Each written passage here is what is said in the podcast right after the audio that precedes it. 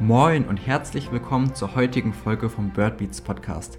Ja, es ist wieder soweit und wir können auf die Seltenheiten der letzten zwei Wochen zurückblicken. Aber bevor wir das machen, begrüße ich euch windig zu einem kleinen persönlichen Einblick.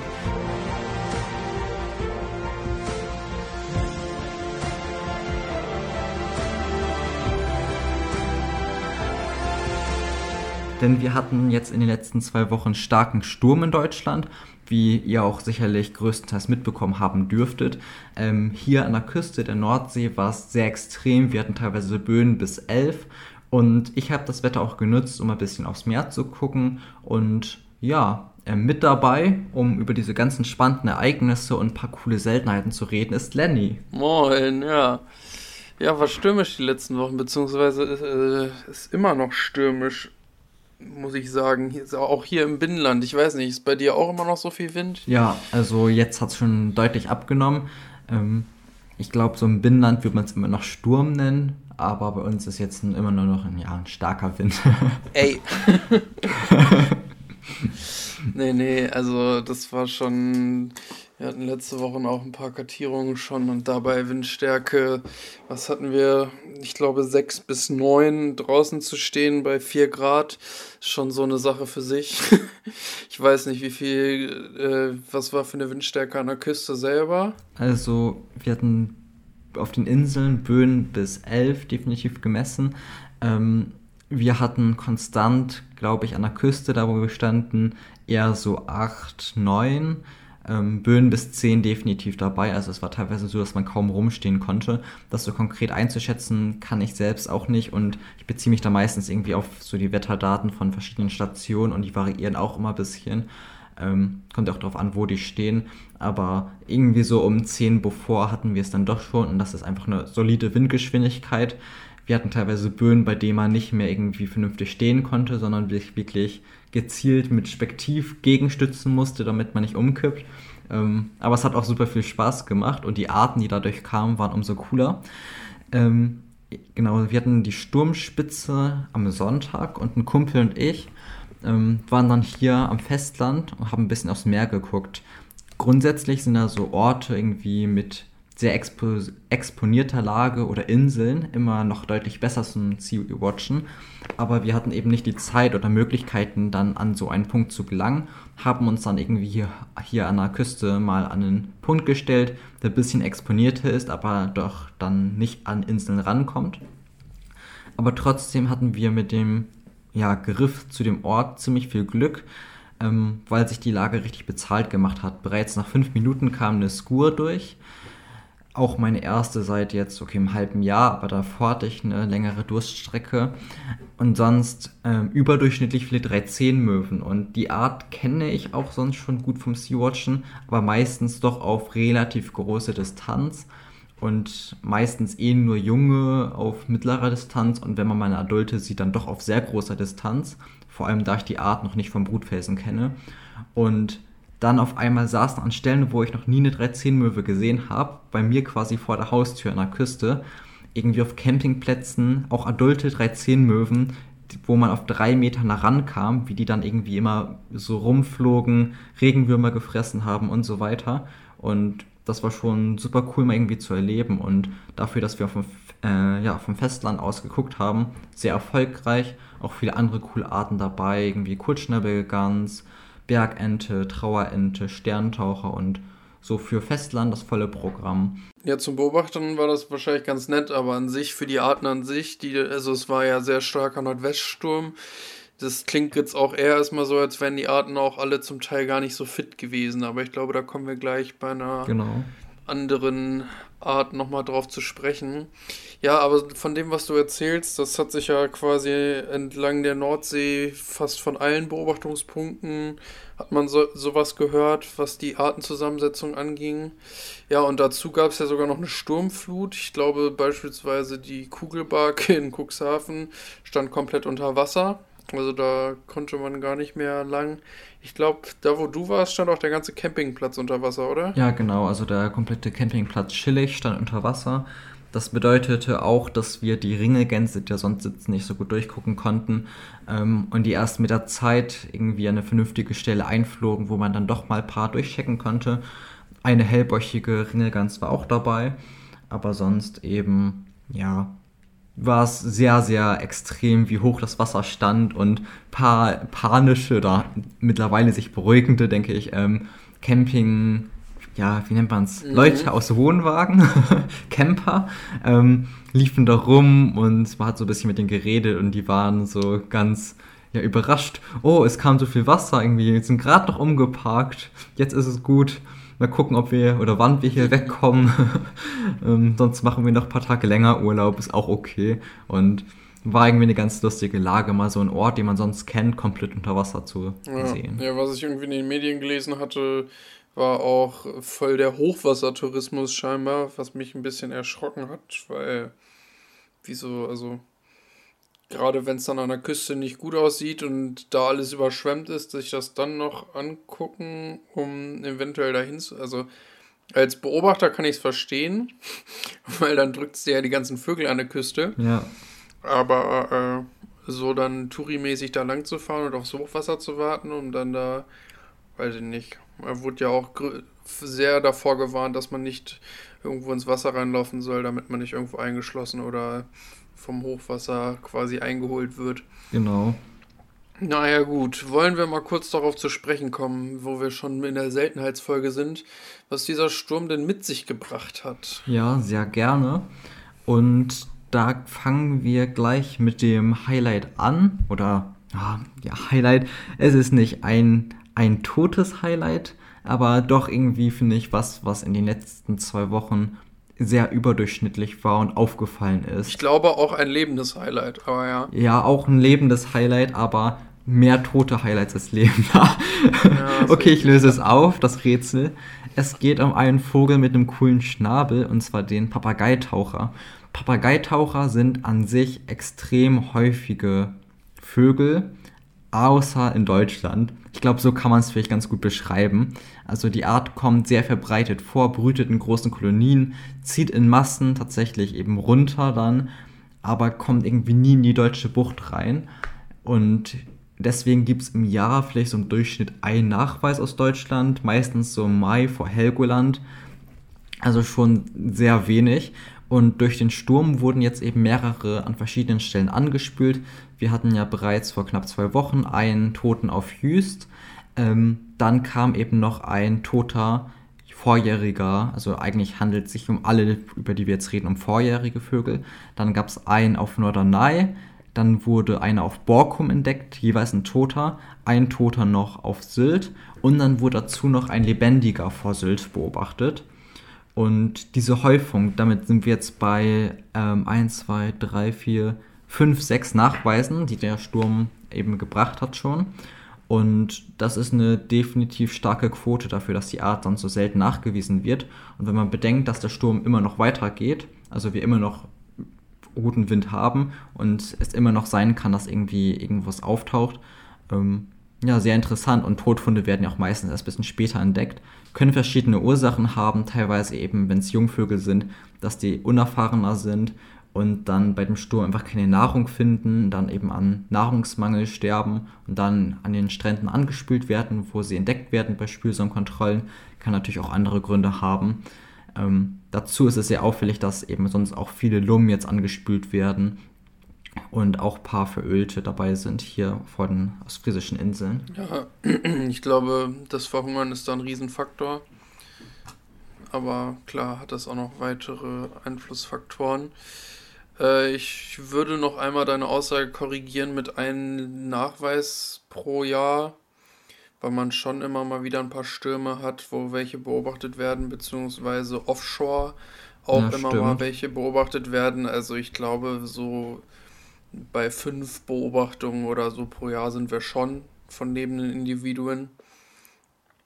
Ähm, plus dann halt die ja, Todfunde. Aber bleiben ganz wenige. Ja, genau, ja, auf jeden klar, sind ganz wenige, aber ist halt nicht nur einer. So. Also. Ja, ja, okay. Danke fürs Korrigieren. Aber wenn wir ja. dann doch vielleicht uns meiner Zahl annähern wollen, was bei unter einem Nachweis pro Jahr steht, und zwar eigentlich bei gar keinem, ähm, ist die Dickschnabellumme. Und die Dickschnabellumme hat, soweit ich weiß, noch keinen deutschen Nachweis. Zumindest aus der Neuzeit.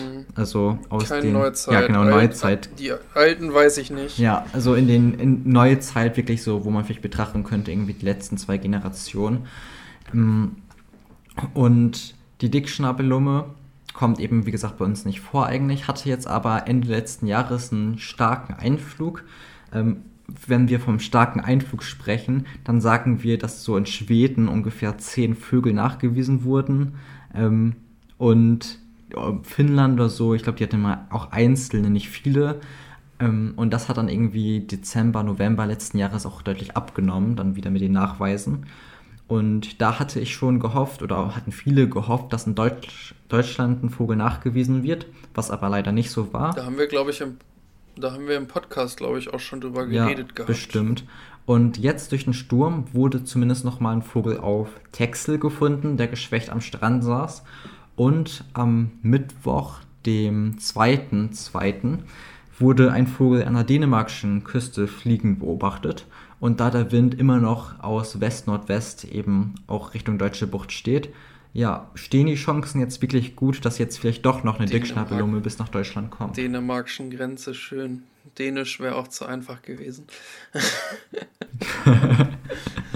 ähm, ja, der Sturm hat zudem mitgebracht einen unbestimmten Sturmtaucher vor Wangerooge, wobei es sich vermutlich um einen großen Sturmtaucher oder um einen Gelbschnabelsturmtaucher handelte. Ähm, sieht man auch nicht alle Tage. Vor allem ein großer Sturmtaucher hatte sehr lange keinen Nachweis mehr in Deutschland. Ich glaube, der letzte Vogel war tatsächlich auch der, der, glaube ich, in Hamburg irgendwo im Hafenbecken saß, wenn ich mich recht entsinne. Gelbschnabelsturmtaucher hatten wir letztes Jahr erst, auch vor Wangerooge, bei dem starken Herbststurm, aber ja, also für die Jahreszeit sehr spannender Nachweis, weil die ganzen Sturmtaucher eigentlich nach Süd unterwegs sein sollten. Äh, da war wohl noch einer in der Nordsee unterwegs. Zudem haben wir in der Elbmündung an der Kugelbarke oder offshore dahinter äh, im Elbwasser, äh, genau in der Elbmündung, einen Nachweis einer Sturmschwalbe oder eines Wellenläufers aufgrund der Distanz halt nicht bestimmbar gewesen. Ja, das war's, glaube ich, erstmal mit dem Sturm, oder? Oder hast du noch was zu ergänzen? Nee, damit sind wir fertig mit dem Sturm, aber hoffen natürlich, dass jetzt irgendwie die Tage vielleicht noch was durch den Sturm auftaucht. Vielleicht nochmal ein schöner Papageitaucher, aber lebendig. Ähm, ist natürlich dann auch irgendwie nicht so schön zu sehen, dass jetzt nur Tote auftauchen. Äh, aber Äh, ähm, Entschuldigung. Äh, Sperbereule St. Peter-Ording, jetzt gerade gemeldet. ja, Ja, mit Foto. Oh. mit Foto ist bei uns in der Tabelle drin. Oh, oh, warte. Oh, wie Ich hübsch. glaube, ich muss mal gerade ein paar Nachrichten schreiben.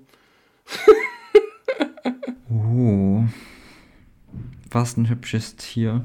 Weißt du, ob wir aus Oldenburg hinfährt? also, wenn die da runterfliegt mit gegen Wind oder so Küste, Cuxhaven als nächstes, dann gucke ich mir die auch an. Die Breaking News und alles andere eingetragen und hoffen, dass es jetzt irgendwie doch noch ein bisschen Struktur hat. Und um die Struktur beizubehalten, ähm, doch, doch, wir, wir müssen optimistisch bleiben. Wir haben eine gute Struktur. Und zwar machen wir jetzt mit Möwen weiter. Ähm, wir hatten eine Eismöwe, die sich in den Riesefeldern Münster aufgehalten hat für ein paar Tage. Und jetzt am 2. Februar ist nochmal ein Vogel am Speicherbecken Geeste, ebenfalls in Niedersachsen, aufgetaucht. Beide Vögel waren K2. Noch krasser als die Eismöwe ist aber die Polarmöwe und Lenny. Ich glaube, da kannst du ein bisschen was Cooles drüber erzählen. Ja, wie du schon meintest, wohl eher die Polarmöwen, ne? Also zuallererst hatten wir ja Ende letzten Jahres, wenn ihr euch erinnert, eine Polarmöwe in Salzgitter an der Deponie sitzend. Dieser Vogel war irgendwann weg. Der wurde dann bei Quedlinburg, wenn ich das richtig ausspreche, ähm, jetzt suche ich gerade nochmal ein Datum raus. Hilfst du mir mal eben kurz, Simon? Ähm, wiedergefunden und ist jetzt nämlich tatsächlich am 3. Februar, dementsprechend gestern, also gestern von dem Zeitpunkt, wo wir gerade aufnehmen, sorry, also am 3. Februar wiedergefunden worden in den Riesefeldern Braunschweig, also unweit der Deponie in, von Salzgitter und ist dann zwischenzeitlich mal kurz nach Sachsen-Anhalt rüber geflogen, nordöstlich von Quedlinburg und sitzt jetzt wieder nach äh, knapp einem Monat wieder, wo er quasi vorher schon fast saß. Das zu der einen Polarmöwe. Aber das kann man doch noch toppen, oder? Das kann man noch toppen. Also scheinbar haben diese nordwestlichen Winde uns ein bisschen arktische Möwen auf jeden Fall beschert. Ähm, denn am, ähm, also Riesefelder Münster kennt man ja, ne? Dort ist abends am lass mich lügen, ich glaube 25. Januar. Nee, falsch. 23. Eine Polarmöwe eingeflogen. Und okay, habe ich gedacht, okay, ja, cool, Polarmöwe ist ja schön und gut. Gleichzeitig wurde aus Minden von der Schachtschleuse, heißt sie, glaube ich, auch noch eine Polarmöwe gemeldet. Beide Vögel K3. Und die Möwen kommen halt abends da immer nur hin zum Schlafen. Dementsprechend sind die den Tag über meistens weg. Und viele Beobachter haben halt in den Riesefeldern versucht, okay, äh, ich abends dahin zu fahren, wenn die Polarmöwe wieder da ist oder halt morgens, wenn sie rausfliegt. Dementsprechend gab es da schon erste Fotos. Abends sind die dann dahin gekommen die Polarmöwe ist erstmal nicht eingeflogen, stattdessen eine Eismöwe, wo wir eben schon bei den Eismöwen waren. Und äh, die Polarmöwe kam aber nicht. Und dann am, ich glaube, 25. oder 26. Januar ist die Polarmöwe wieder in die Riesefelder auch abends eingeflogen, wo es aber dann schon hieß, Leute, das ist ein erst, nee, nee, nicht erst, Zweitnachweis für Deutschland. Kumlienmöwe. Also die Unterart Kumlieni. Ähm, Lenny-Möwe. Die Lenny-Möwe, nee. Ähm, genau, die Kumlienmöwe. Äh, erkennbar oder beziehungsweise bestimmbar an den dunklen Handschwingen. In dem Kleid tatsächlich ziemlich schwierig. Aber wenn man sich mal äh, Vergleichsfotos anguckt, von einer K3 Polarmöwe, also der, ich weiß gar nicht, wie man das ausspricht, also die richtige Glacier Skull, also die Nominatform sozusagen und der Kumnienmöwe sind die Handschwingen halt auch im K3 rein weiß um diese Jahreszeit. Und die sind, ist halt bei der Kumnienmöwe sind irgendwie die äußersten zwei oder die äußersten drei sind auf jeden Fall dunkler als die anderen. Da gibt es auch ein paar Flugfotos, äh, wo man das ziemlich gut sieht. Außerdem ist der Schwanz halt ein bisschen abgedunkelt oder da ist auch so eine leichte Bänderung drin, die halt nicht drin sein dürfte.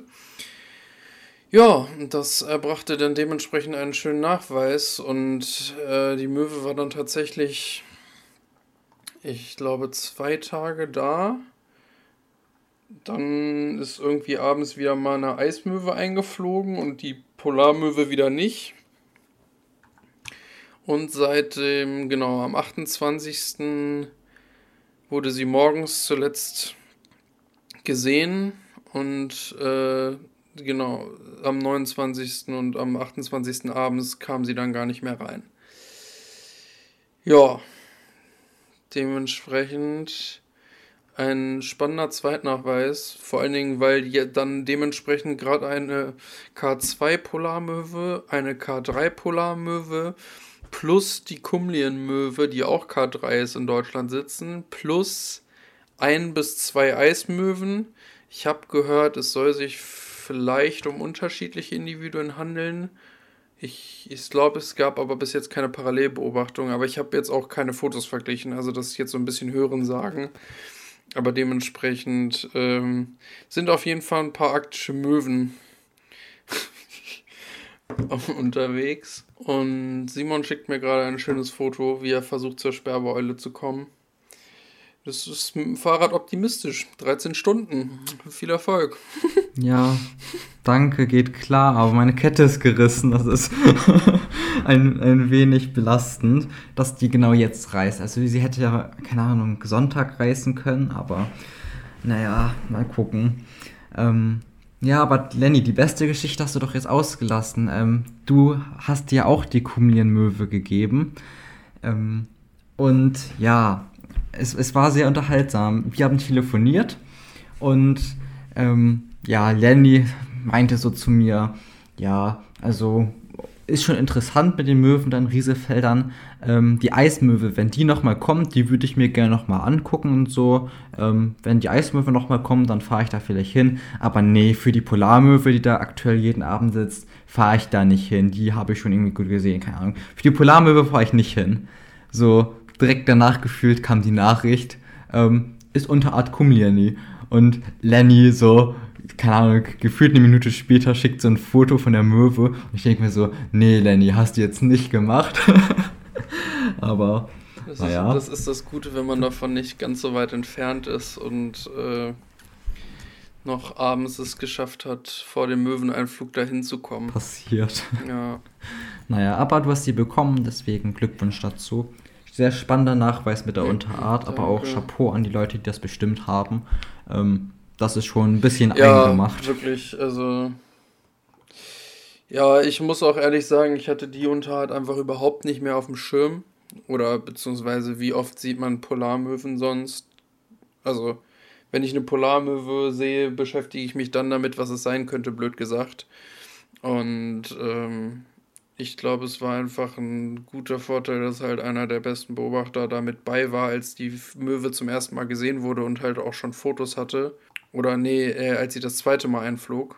Und dementsprechend kristallisierte sich schnell raus, dass, ähm, dass das die Unterart ist. Und ich glaube, direkt den Tag später, nachmittags, kam dann die Nachricht, okay, das ist Kumlienmöwe. Und dementsprechend hat es dann ein paar Leute dahin gezogen. Gut, und von Dahinziehen kommen wir zu Dahinziehen, denn es hat auch ziemlich viele Leute in Sachsen verschlagen, nach Domnitsch ähm, zu fahren. Denn dort wurden Gleit-A entdeckt am 26. Januar und Gleit-A in Sachsen ist richtig, richtig gut. Ähm, und dementsprechend hielt sich der Vogel auch, also der ist während wir aufnehmen immer noch da, hält sich dementsprechend auch relativ lange auf und liest sich oder lässt sich gut beobachten. Und Gleitaar ist ja auch eine sehr coole Art und dementsprechend ein schöner Winternachweis von der sehr südwestlichen Art. Okay, und von einer südwestlichen Art ähm, kommen wir nochmal zu einer sehr nordöstlichen Art, also dem kompletten Gegensatz. Und zwar hatten wir auch jetzt schon über den Tienschan-Laubsänger in Rheinland-Pfalz berichtet. Der Vogel wurde tatsächlich am 27. Januar nochmal gesehen, aber ist seitdem mehrfach negativ gemeldet worden, also nicht mehr anwesend.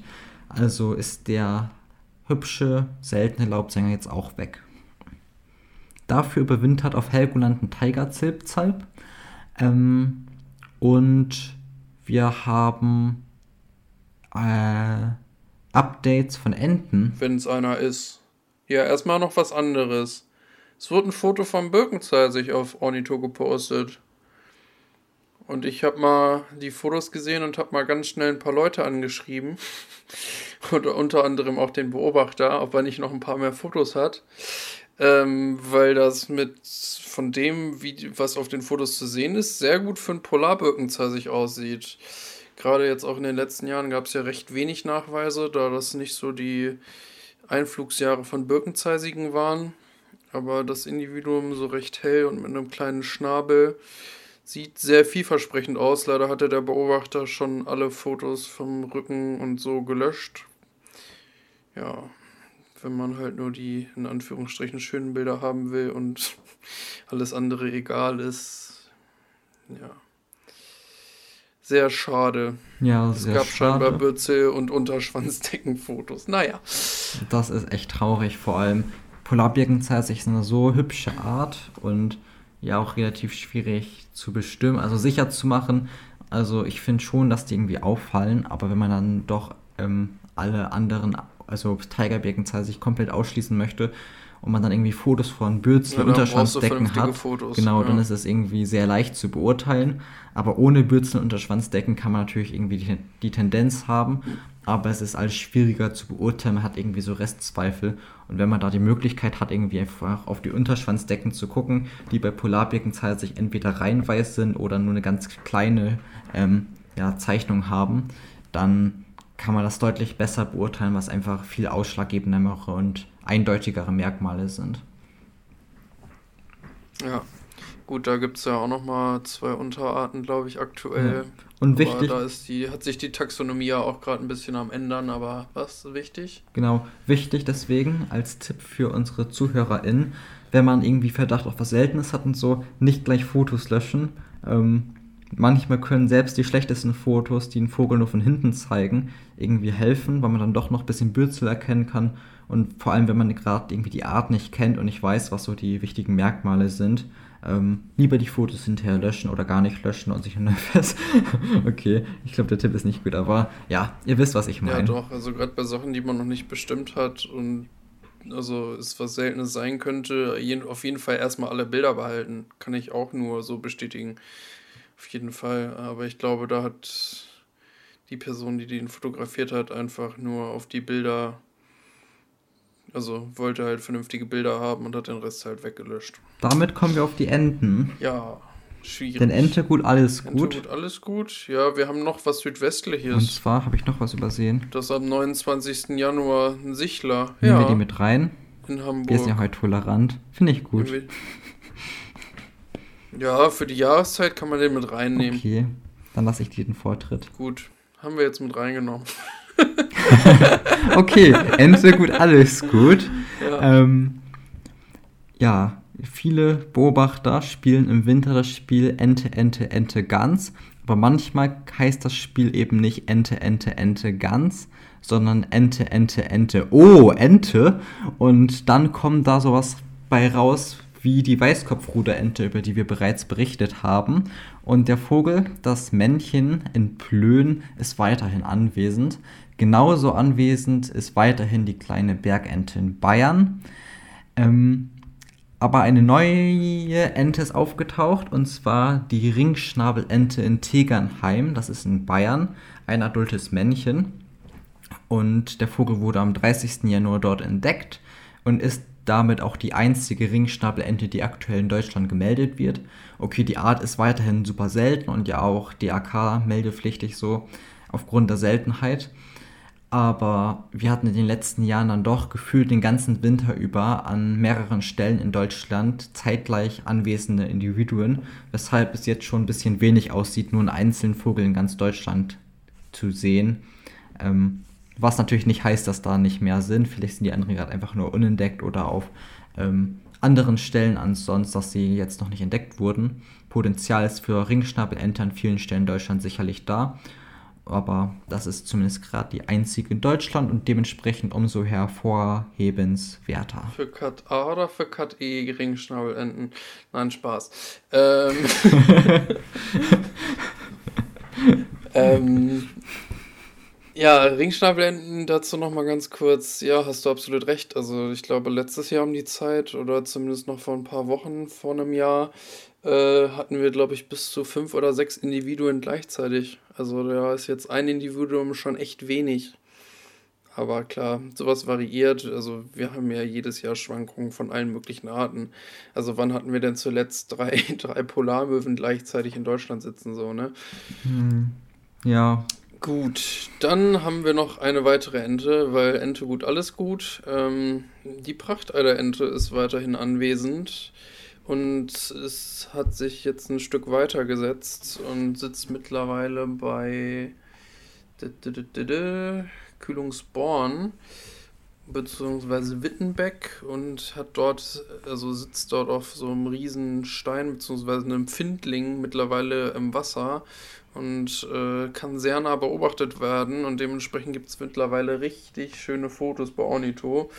Auch so Kopf, Porträts, die äh, ich glaube am Anfang, als der Vogel gefunden wurde damals, äh, nicht mal ansatzweise denkbar waren. Also das scheinen sehr schöne Beobachtungsdistanzen zu sein für so einen prächtigen Vogel, zumal es sich halt um ein Männchen im Prachtkleid handelt. Äh, Gibt es auch nicht so alle Tage. Nee, wunder, wunderschöner Vogel. Und ja, also ist natürlich schon sehr, sehr verrückt, wenn man dann aus ganz Deutschland irgendwie zu einem Punkt fährt, nur um sich einen Vogel anzugucken. Also ich kann es natürlich so gut nachvollziehen, aber ähm, ist natürlich schon extrem eine sehr weite Strecke zu fahren. Andererseits kann man, finde ich, bei so einer Art das nachvollziehen, denn wenn man jetzt durch ganz Deutschland fährt und sich dann eine Kumienmöwe anguckt und die noch nicht mal bestimmen kann, dann kann man sich fragen, warum man das gemacht hat. Man hat selbst keine Bereicherung dadurch. Aber ich denke, so eine Prachteiterente sich anzugucken, das ist, auch bei mir irgendwie wäre das die Ausnahme, weil der Vogel einfach so unnormal hübsch ist und ja, also schon traumhafter Vogel und unter den Bedingungen, wie, wie du meintest, irgendwie so nah, so hübsch im Prachtkleid eine Prachtente in Deutschland sehen zu können, ähm, das ist schon was ganz, ganz Besonderes. Yes. So, haben wir irgendwas übersehen? Ähm, ja, wahrscheinlich, aber das eher draußen. Weil draußen, ich wette, irgendwo in Deutschland hockt eine Dickschnabellumme an der Küste. Die haben wir übersehen. Ja, das kann sehr gut sein. Die haben wir auf jeden Fall übersehen. Aber ich meinte jetzt eigentlich so von den entdeckten Sachen ob da, ob wir jetzt irgendwas von den Meldungen außer Acht gelassen haben, weil wir es einfach überlesen oder wir doch nicht. Gerade nicht drauf kommen. Nee, ich stimme dir ja, zu, dass wir die Creme, die La Creme der letzten zwei Wochen betrachtet haben und ich finde es echt irgendwie, dass es zwei gute Wochen waren. Wir haben einmal eben schöne, seltene Möwen. Wintermöwen mit Polarmöwe und sogar Kumlienmöwe ist irgendwie ideal. Wir haben jetzt durch einen Sturm nochmal ein paar interessante Arten, ähm, was auch mal bestimmbar war und was eben auch vielleicht nicht mehr am Leben war. Aber trotzdem eben sehr spannende Nachweise und vor allem eben weiterhin verschiedene coole Enten herauszuheben. Vielleicht bei den Enten die super hübsche Prachteiderente und kleine Bergente. Sonst Kuhmöwe, jetzt die Sperbeeule, die, die gerade reinkam. Ich kann mir vorstellen, dass wir in zwei Wochen dann nochmal ein bisschen drüber reden können, wenn der Vogel morgen nochmal gesehen wird. Ähm, und sonst irgendwie Polarbirkenzeit. wenn die stationär wäre, wäre das richtig Ja, cool. total. Und wenn jetzt noch Polarbirkenzeit so dabei war, eine super schöne, ausgewogene Woche. Und hat mir sehr viel Spaß gemacht, ein bisschen mit dir drüber zu quatschen auch wenn man merkt, dass man mehr schlafen sollte, um nicht so müde zu sein. Aber das sind Lebensweisheiten und dafür könnt ihr euch andere Podcasts anhören. ja, wir sind nur zum Entertainen hier und äh, sind dafür da, um euch mit runterzuziehen oder euch zu motivieren. Aber eigentlich, äh, nee, philosophisch haben wir nichts drauf. Habe ich auch. Ich habe mir vorhin übrigens euren äh, nostalgischen Podcast-Folge angehört von euren Anfängen. habe ich auch gedacht, nee, nee, wir sind, wo du jetzt meintest, nee, dafür sind wir jetzt nicht da. Nee. Ach, es ist so schön. Es macht Spaß. Ich hoffe euch auch. Und wenn es euch Spaß macht, dann ja, hinterlasst gerne eine positive Bewertung auf Spotify. Ich wir haben gesehen, da gibt es jetzt eine neue Bewertungsfeature. Das würde uns natürlich sehr freuen, wenn ihr uns da unterstützen könnt. Und andererseits freut es uns immer total, wenn ihr uns konstruktives Feedback auf Instagram geben könnt. Und wenn euch die Folge nicht gefallen hat, dann ja, dann schreibt uns gerne auf Instagram, was euch nicht gefallen hat. Dann können wir es eventuell beachten oder nicht beachten. Das ist dann natürlich unsere Entscheidung. Wir sitzen hier am längeren Hebel.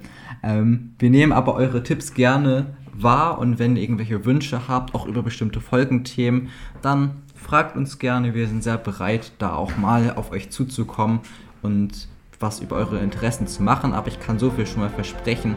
Wir haben auch für die nächste Zeit noch ein paar sehr interessante Sachen geplant und, und die Vogelwelt ist sowieso immer spannend. Das bedeutet, es geht auch spannend weiter. Adios, macht's gut, bis Mittwoch. Have a nice day. Ciao.